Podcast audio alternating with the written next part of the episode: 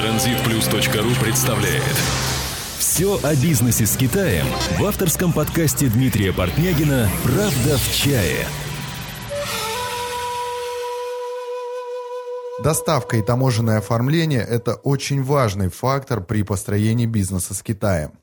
Все транспортные расходы могут составлять до 50% от фактической стоимости товара, а иногда даже больше.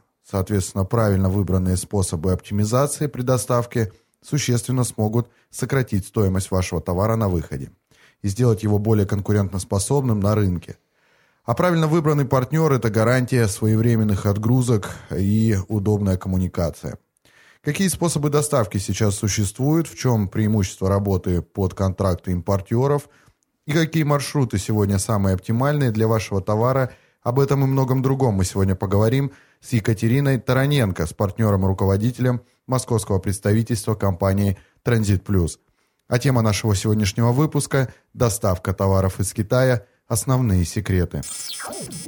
Екатерина Тараненко получила высшее образование в Амурском государственном университете на факультете международных отношений по специальности китаеведения. В компании Транзит Плюс работает 4 года, изначально в качестве менеджера по логистике, а затем с 2013 года как руководитель московского представительства. Компания Транзит Плюс представлена на рынке логистических услуг более 6 лет и имеет серьезные позиции на таможенных постах Дальневосточного региона. Транзит Плюс осуществляет несколько маршрутов доставки товаров в Россию через Казахстан в рамках таможенного союза. Кроме того, через Прибалтику, это Рига, Таллин, Котка, с последующим таможенным оформлением в Санкт-Петербурге или Северо-Западном таможенном управлении, а также использует железнодорожную доставку через Манчжурию, Забайкальск. Для каждой поставки компания Транзит Плюс разрабатывает свою логистическую схему, оптимальную по времени и цене. Компания занималась комплексной доставкой товаров для правительства Российской Федерации, а также для спортивной универсиады в Казани 2013. Среди известных клиентов Транзит Плюс такие бренды, как Samsung, Amstel, HTC, Lukoil и многие другие.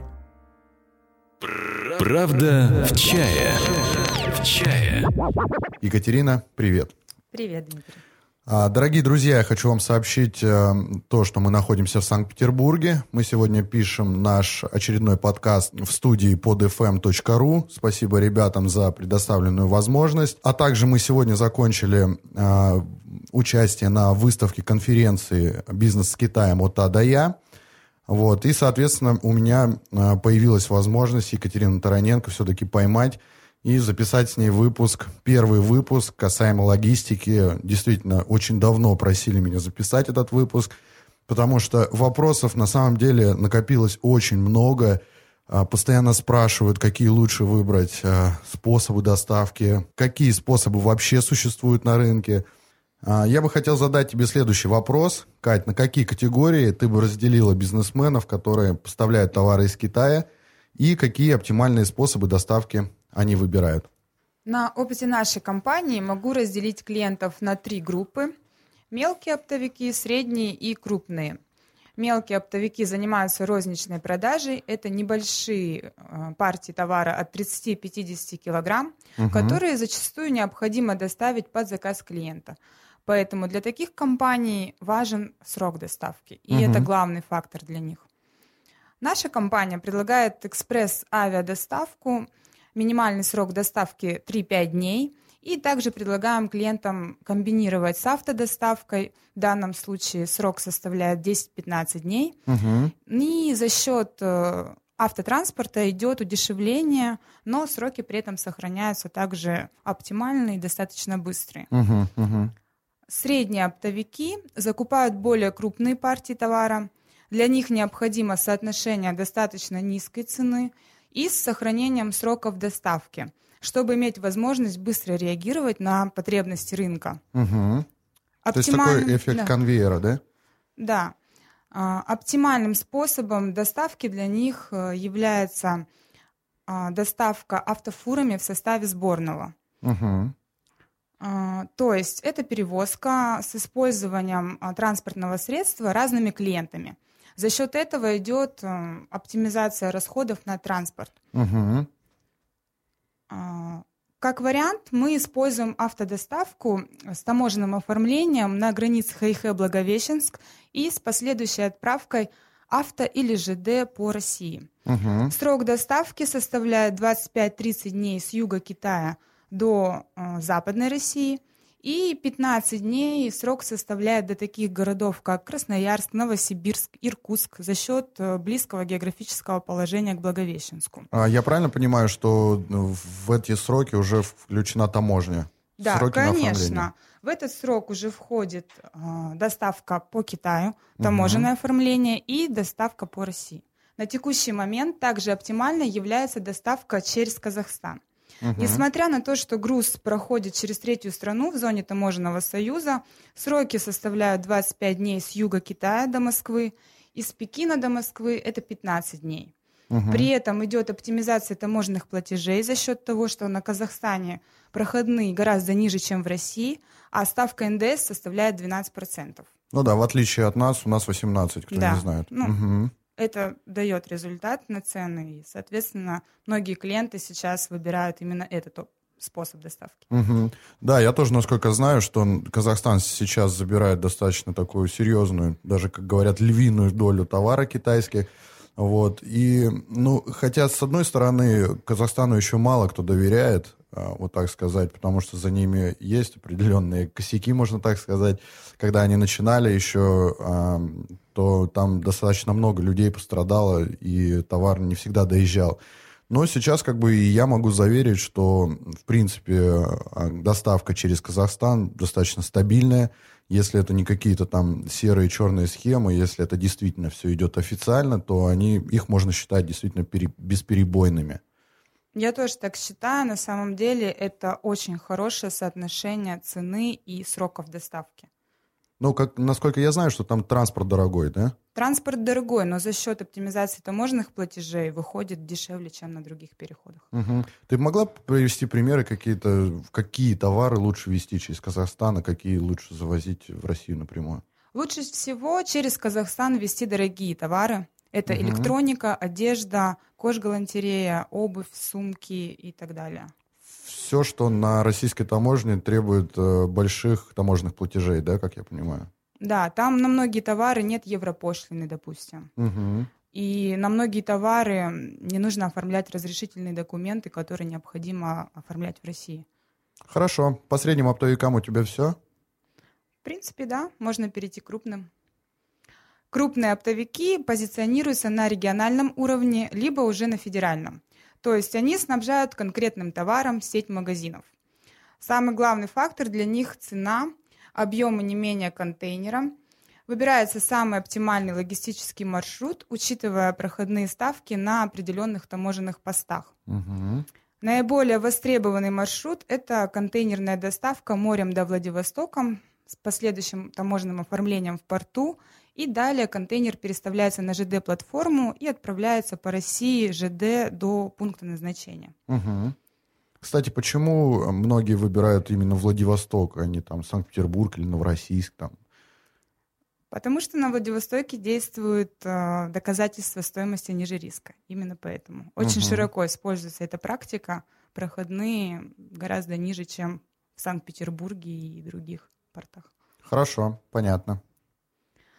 Ну, также используется контейнерная перевозка через сухопутные переходы по ЖД, Манчжурия-Забайкальск или Аланшикхоуда-Стык на Казахстане. Угу. На сегодняшний день это самый быстрый способ доставки контейнера пригодных грузов из Китая. К примеру, ускоренный контейнерный поезд Пекин-Манчжурия-Забайкальск-Москва составляет 15 дней. Из угу. Гуанчжоу э, до Москвы срок 30 дней. Из Шанхая до Москвы срок 25 дней тоже очень хорошие сроки.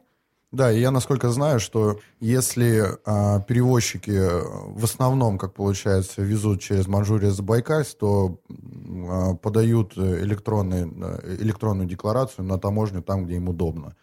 И, да. соответственно, просто выбирают сам транспорт, а таможат уже у себя там в регионе где-то. Да, в основном этот способ выбирают э, клиенты, которые везут на прямой контракт с производителем и занимаются самостоятельно оформлением груза в своем городе. Угу. Ну, значит, э, друзья, подведем итог из этого вопроса. Часто, кстати, задают э, его, вот, какой мне способ доставки выбрать. Здесь очень просто. Катя разделила достаточно правильно, потому что, ну, как, как мы разделяем в нашей практике, это мелкий, средний, крупный опт. Мелкие – это посылки, все, что э, касается экспресс-доставки, да, от 30 килограмм, 100, 200 килограмм и так далее. Все, что нужно очень быстро и там под конкретного заказчика везется, либо там, ну, я не знаю, какой-то мелкий бизнес. А средний опт – это все, что там, допустим, от 500 килограмм одного наименования товара, чтобы это все можно было оформить, и это отправляется а, сборниками, фурами, да, в основном, Э, кстати, вот в этом плане, наверное, я бы на вашем месте не выбирал э, морскую доставку. Потому что многие компании, кто делают э, сборники, именно морем контейнеры собирают, то, как правило, это очень-очень долго все происходит. И наши партнеры, допустим, собирают контейнеры, везут там, ну, 60, 70 дней, 80, если вы готовы ждать столько. Но это мне, мне кажется практически нереально. Ну и, соответственно, крупный опт – это не меньше контейнера, это оптовики, крупные оптовики на федеральном уровне, на региональном уровне. Соответственно, выбирают э, именно море, потому что это самые минимальные ставки. Хорошо, я правильно, да, понял, Кать? Все да, верно? все верно. Могу добавить только о сборном грузе в контейнере. Угу. Все-таки для мебели, например, а, это может быть только контейнер, и у нас э, очень много клиентов, которые занимаются именно закупкой мебели в Гуанчжоу. Далее они э, собирают контейнер на нашем складе.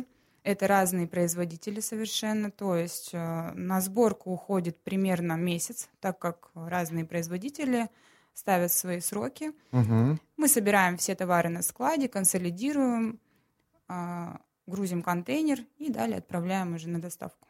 Ну да, я имел просто в виду то, что а, в одном контейнере лучше не допускать, чтобы у вас там, допустим, 3-5 кубов закинуть, а остальное догрузит кто-нибудь другой. Ждать придется очень-очень долго. Да, конечно. А, значит, ну давай тогда перейдем к следующему вопросу. Как э, все, наверное, знают, наши выпуски несут э, исключительно научно-просветительный характер – в отличие от других подкастов, мы сразу скажу, что мы не являемся мотивационным каким-то подкастом или пропагандирующим бизнес с Китаем.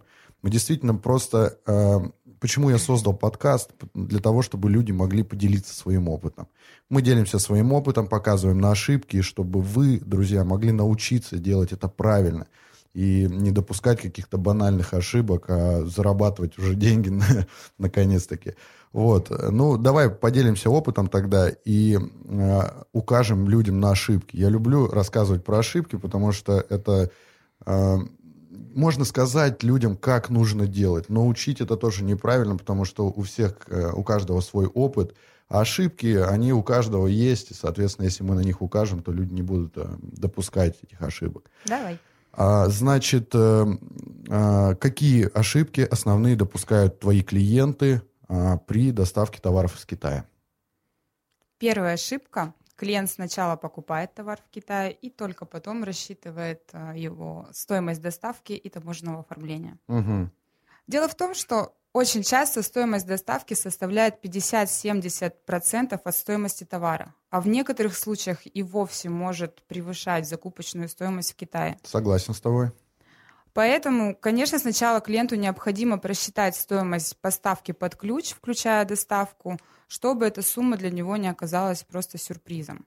К примеру, если клиент закупает товар на условиях Xwork, необходимо также учесть стоимость оформления экспортных документов. Сразу переведи, что такое Xwork. Условия Xwork подразумевают, что оформление экспортных документов и вывоз контейнера со склада производителя ложится на плечи перевозчика. Ну, то есть это такой э, самовывоз называется, да? Да, то есть есть говоря. условия ФОП, на которых работает большинство поставщиков в Китае. При этих условиях э, уже входит экспорт и отправка производителям контейнера до порта. Угу, в Xwork это не входит, поэтому нужно учитывать всегда еще дополнительное оформление экспорта и автовывоз до порта. Хорошо, разобрались. Кроме того, очень часто для ввоза в Россию требуются разрешительные документы, сертификаты, свидетельства госрегистрации и другие.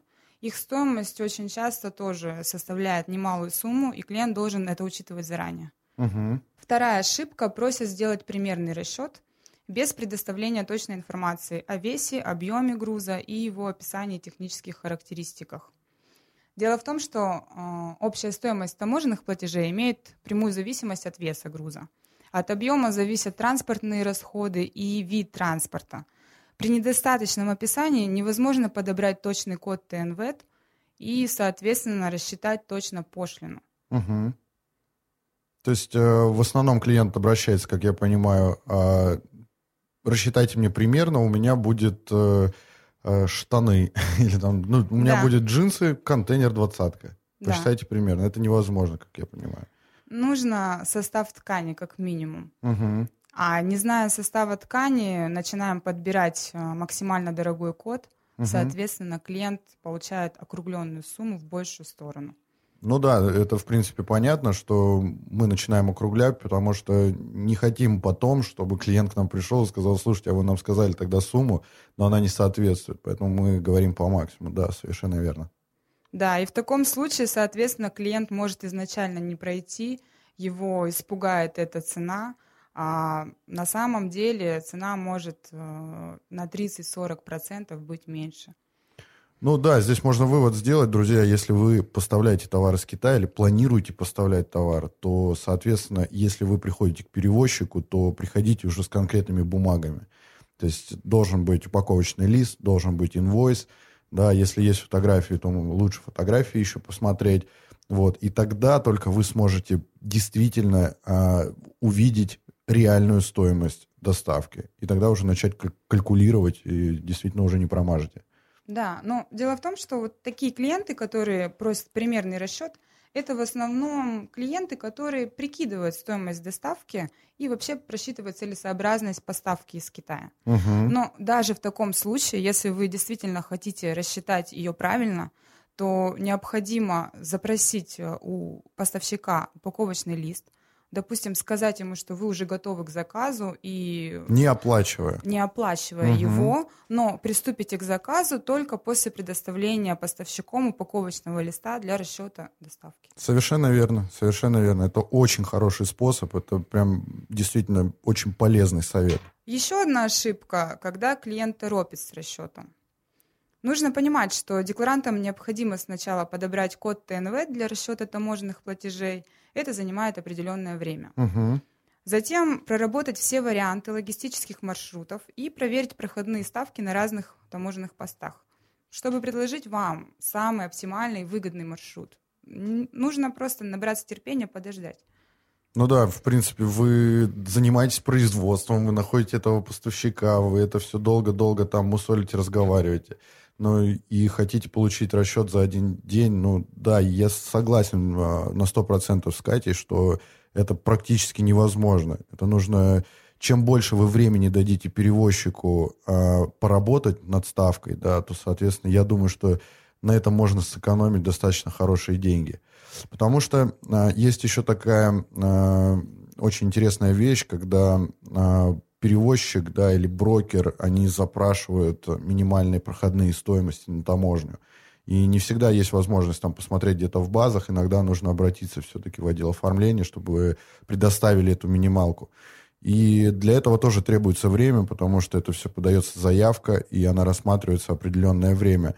Если вы будете торопить э, брокера, то он посчитает вам по максимуму, и все-таки вас эта цена, возможно, ну, как бы, возможно, и не устроит в итоге. Ну, либо вы все-таки повезете, но вы переплатите. Ну, даже знаешь, в этом случае проблема, что клиент просто не хочет ждать. Он сразу на следующий день не выходит на связь. Вот посчитайте мне сегодня. И не хочет ждать. Это Мгм. неправильно на самом деле. Да, я с тобой согласен. Также ошибка, когда клиент диктует свои требования по маршруту перевозки. Допустим, находится клиент в Санкт-Петербурге, говорит, вот у нас тут рядом Санкт-Петербург, порт есть, давайте через этот порт завезем.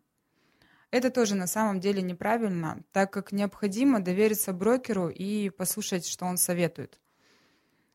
Да, относительно транспортных расходов, понятно, что это самый оптимальный вариант, но относительно таможенной оптимизации нет. По каждому товару необходимо сравнивать проходные на разных переходах, так как зачастую оптимизация таможенных платежей на другом посту перекрывает таможенные расходы и ставка получается намного интересней. На моей практике расчеты показывают, что гораздо выгоднее отправлять груз во Владивосток, так как там гораздо ниже проходные. И широко применяется практика доказательства ниже стоимости. Ну, я правильно понимаю, что если, допустим, клиент находится в Санкт-Петербурге, ему не обязательно вести через Санкт-Петербургский порт, а просто посмотреть на расчеты, потому что таможенные платежи, они занимают намного больше сумму, чем транспортные расходы.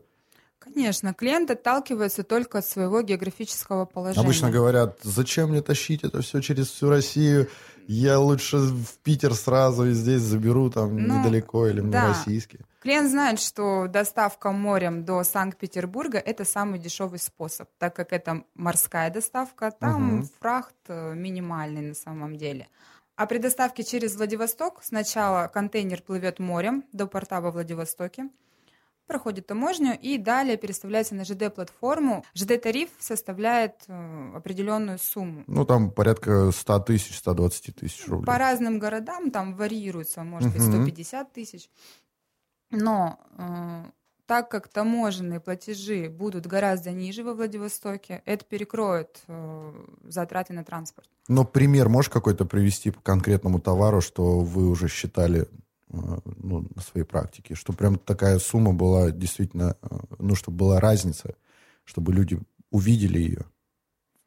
Я, конечно, не буду приводить сейчас расчеты конкретно пошлины, НДС, угу. расписывать Давай этот просто вариант. примерно суммы хотя бы. Но примерно сумма может варьироваться от 3000 долларов до 5000 долларов. Это как минимум. Угу. Разница, да, в да, цене? Да. Угу. Ну, в принципе, немалая сумма. То есть и при этом еще нужно учитывать сроки. Если доставка идет через порт в Санкт-Петербурге, то это 50-60 дней, так как морем очень долго плывет контейнер, это занимает э, основную часть сроков. Угу.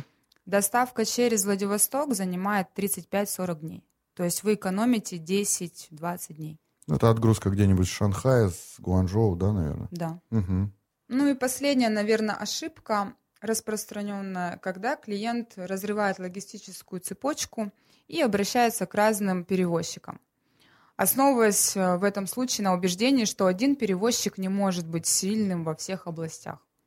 Допустим, э, оформление экспорта он доверяет одному партнеру, таможенное оформление другому, транспорт по России третьему. Либо думает, что каждый должен заниматься своим делом, и так, да. наверное, будет дешевле. Да. Буквально сегодня ко мне на выставке подходил клиент – сразу со своими требованиями. Можно я через вас э, буду делать таможенное оформление, а экспорт в Китай у меня уже делает свой партнер. И доставку по России у нас тоже есть партнеры. Я говорю, почему? Ну, объясните просто, почему так мы должны работать. Ответ простой. Я знаю, что один партнер не может быть сильным во всех областях. Откуда вы это знаете? На примере нашей компании мы не зарабатываем на экспорте и на транспорте по России. Совершенно. Но нам удобнее. Нам удобнее, удобнее контролировать процесс самостоятельно. Угу. Потому что если мы сталкиваемся с другими перевозчиками, нам приходится общаться с ними через клиента. И действительно лучше обратиться в одну компанию, которая предоставляет услугу поставка из Китая под ключ, и Поверьте, у таких компаний, наша компания к ним относится, есть минимальные ставки и на морские фрахты, и на ЖД-тарифы. А, это обеспечивается за счет больших объемов, во-первых, и, во-вторых, за счет заключения прямых договоров а, с РЖД и с морскими линиями. Угу. Хорошо, в принципе, я думаю, что по ошибкам здесь мы закончим. У нас времени на самом деле не так уж много. Кать, спасибо. Это действительно очень такой серьезный опыт, очень важные а, такие аспекты, на которые нужно обратить вам внимание. Друзья, не забудьте, просто не поленитесь, возьмите, запишите, и чтобы всегда эти а, ошибки были у вас перед глазами, чтобы вы не допускали этих ошибок, чтобы вы делали все правильно. Соответственно, я думаю, что мы перейдем к следующему вопросу, который, а, наверное, тоже каждого волнует. Это какие способы на сегодня считаются самыми надежными? Ты знаешь, я думаю, здесь вопрос не в том, насколько надежен способ. Вопрос в том, насколько надежен ваш партнер. Угу. В плане надежности я бы так сказала – Ваша задача подобрать правильного партнера, который проработает разные варианты, подберет и предложит для вас самый оптимальный и по срокам, и стоимости логистический маршрут. Учтет все нюансы транспортировки и оформления того или иного товара. Если ваш партнер надежный и профессионал, то что бы он ни предлагал, все по умолчанию надежное. Угу, угу. Но в плане сохранения качества товара, конечно, контейнеры это самый надежный способ. Некоторые товары категорически не подходят для перевозки автотранспортом в составе сборного груза, такие как мебель, светильники и другие хрупкие товары. В плане страховки от утери товара также контейнер самый надежный способ. После загрузки на складе на контейнер ставится пломба, и вы ее снимаете только по прибытию до пункта назначения. Угу.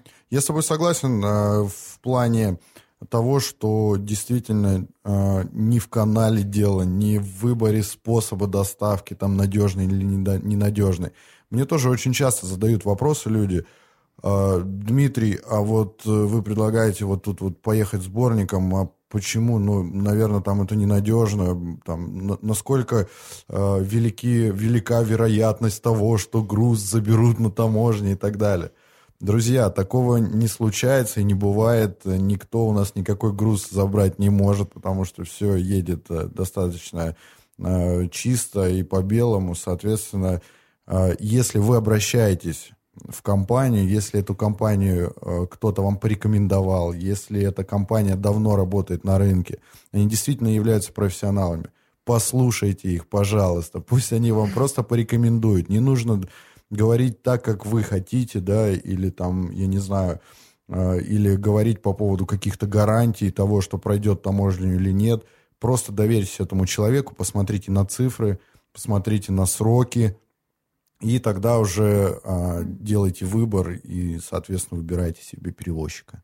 Конечно, согласна. Мы хотим только как лучше. Это наша работа, и мы облегчаем жизнь клиенту, и он не думает ни о чем, мы думаем за него. Угу. Я знаю, вот, что довольно часто тебе клиенты и партнеры задают вопросы э, о том, как лучше возить товары. То есть под свой контракт или под контракт э, транспортной компании. Что посоветуешь ты и чем, э, в чем вообще плюсы и минусы каждого из способов? Конечно, я советую клиентам работу под контракт брокера. Объясню почему. При первом варианте работы по прямому контракту с производителем клиенту необходимо стать участником внешнеэкономической деятельности самостоятельно.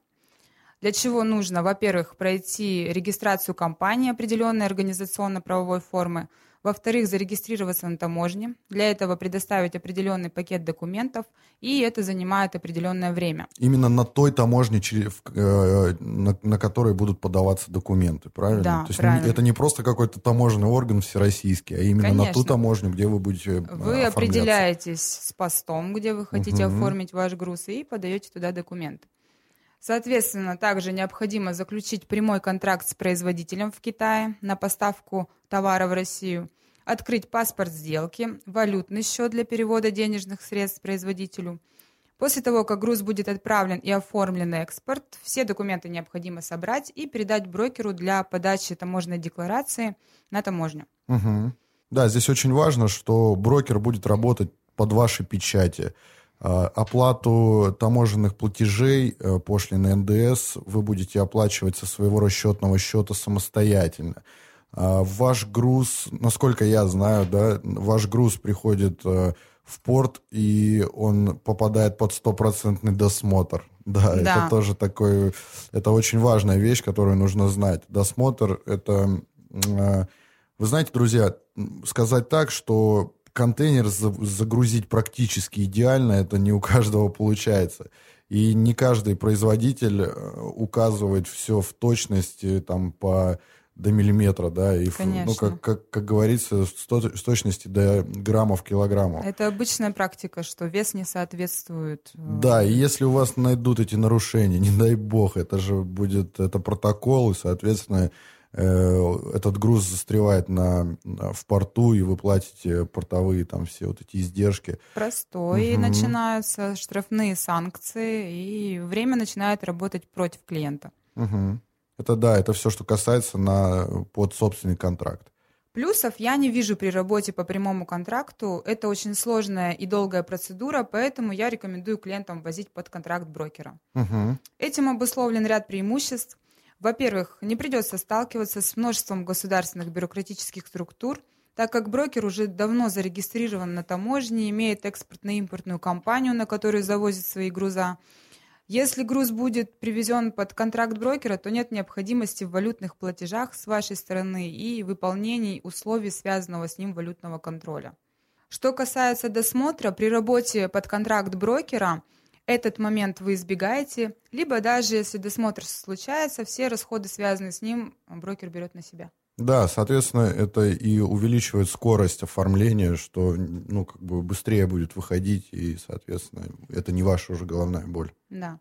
Ну и самое главное при работе под контракт брокера – это, конечно же, экономия денежных средств за счет оптимизации таможенных платежей так как клиент должен учитывать, что на таможне есть такие понятия, как корректировка таможенной стоимости, так называемые риски и проходные цены.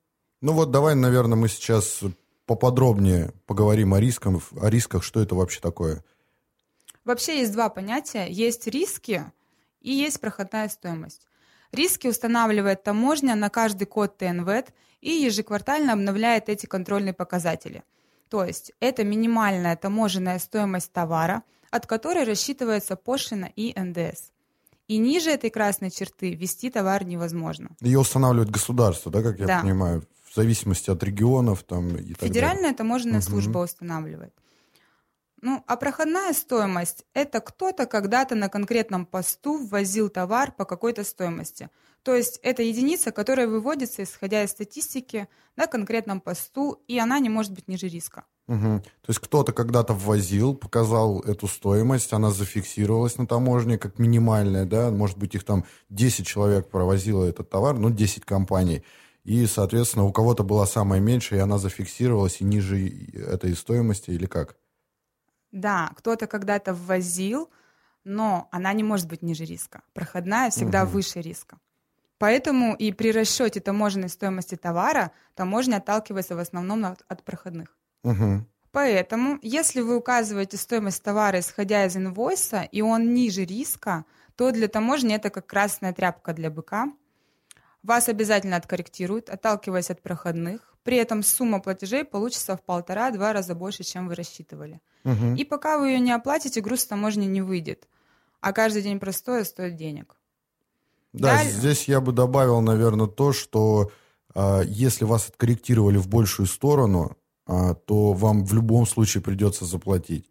Да, есть такая вещь, как э, судебные иски и так далее. То есть вы можете в судебном порядке вернуть, э, допустим, ту сумму, которую вам начислили больше, но это только через определенное время. Сколько, кстати, это времени занимает сейчас? Вы обращаетесь в суд с установленным пакетом документов. Сначала вы собираете все эти документы. Судитесь с таможней, ну, порядка полгода. Ну Это- да, на практике вообще э, судебные вот эти все процессы в основном транспортные компании выигрывают, ну, в 80% случаев. Потому что, в принципе, что просит суд? А, Докажите то, что та стоимость товара, которую вы а, указываете, она реальная, что действительно вы купили за эту стоимость.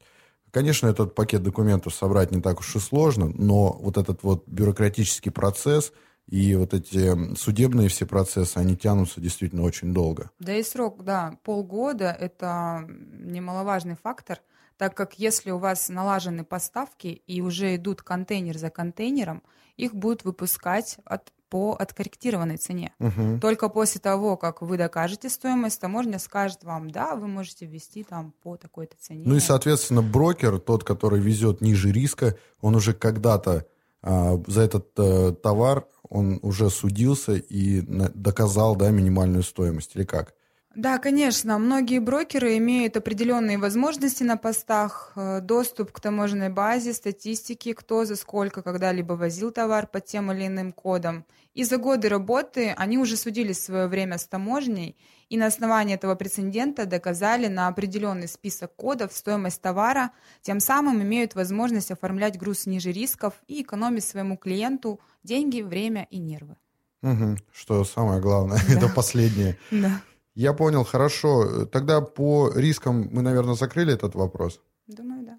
А, ну и чем, по твоему мнению, обусловлены а, действия таможенных органов вот, относительно вот, корректировки таможенной стоимости? Ты знаешь, во-первых, существует так называемая зеркальная статистика импорта и экспорта. За определенный период, квартал или год Федеральные службы России и Китая обмениваются информацией по объему экспорта и импорта между двумя странами.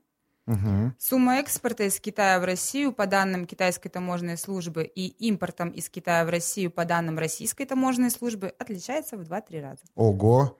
То есть из Китая вывозится продукция на сумму в 2-3 раза больше, чем завозится в Россию. Естественно, это указывает на тот факт, что участники ВЭД занижают таможенную стоимость товара для того, чтобы платить меньше таможенных платежей при таможенном контроле. Ну да, в принципе, при экспорте это не так важно, стоимость. Там в основном люди показывают все так, как есть, а в России уже начинают занижать. Ну да, и вполне понятно, что государство с этим борется. Но есть еще одна причина корректировки таможенной стоимости. На сегодняшний день таможенные платежи дают более 50% поступлений в бюджет государства. Поэтому фискальная функция таможенных органов одна из главных. И угу. ежеквартально ФТС выставляет план по сбору таможенных платежей в бюджет на каждом посту. Ежеквартально ФТС выставляет план по сбору таможенных платежей в бюджет для каждой таможни. Естественно, что инспекторам на таможенном посту нужно откуда-то эти деньги брать. И вот они всеми правдами и неправдами стараются выполнить и перевыполнить план. Я думаю, что они выполняют план с тех, кто возит под свои контракты, кто приходит новички, наверное, на таможню, вот тех корректируют, мало не горюй. Ну да. Я тоже в свое время, когда начинал таможить э, самостоятельно, э, когда мы только появились на таможне, ой, я, наверное, никому такого не, не пожелаю, потому что нас корректировали очень жестко, пока мы все-таки ну, не оправдали себя как э, такой вот более или менее серьезный перевозчик.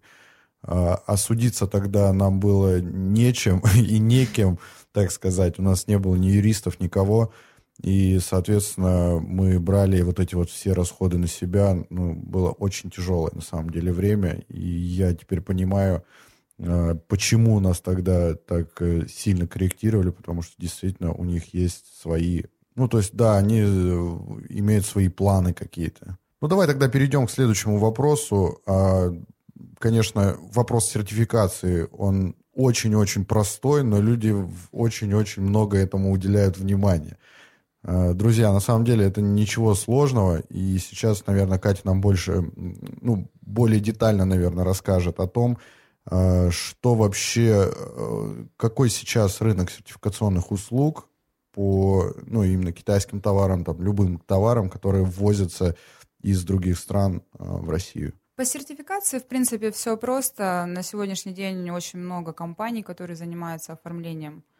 А, единственное, что какие-то аккредитованные, какие-то не аккредитованные. И есть компании, которые демпингуют. Цены ниже намного. За счет этого нужно вам знать, наверное, цены. Я лучше вам расскажу, какие должны быть. Э, ну да, да давай ты, наверное, озвучишь рыночные цены, и чтобы на них просто основывались. Декларация соответствия на партию товара стоит 3000 рублей, на производителя 5000 рублей.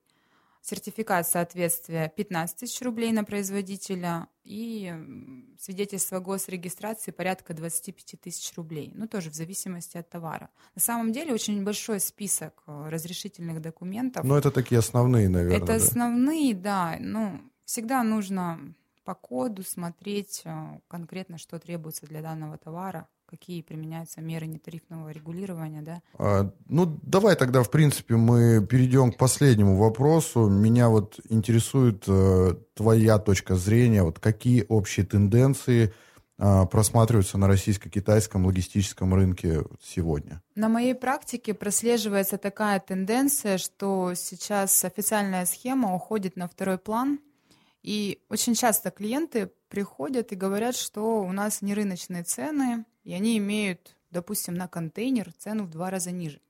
Вместе с таможней? Вместе с, с таможней, угу. вместе с доставкой, с экспортными документами. Ну, на самом деле цены нереальные.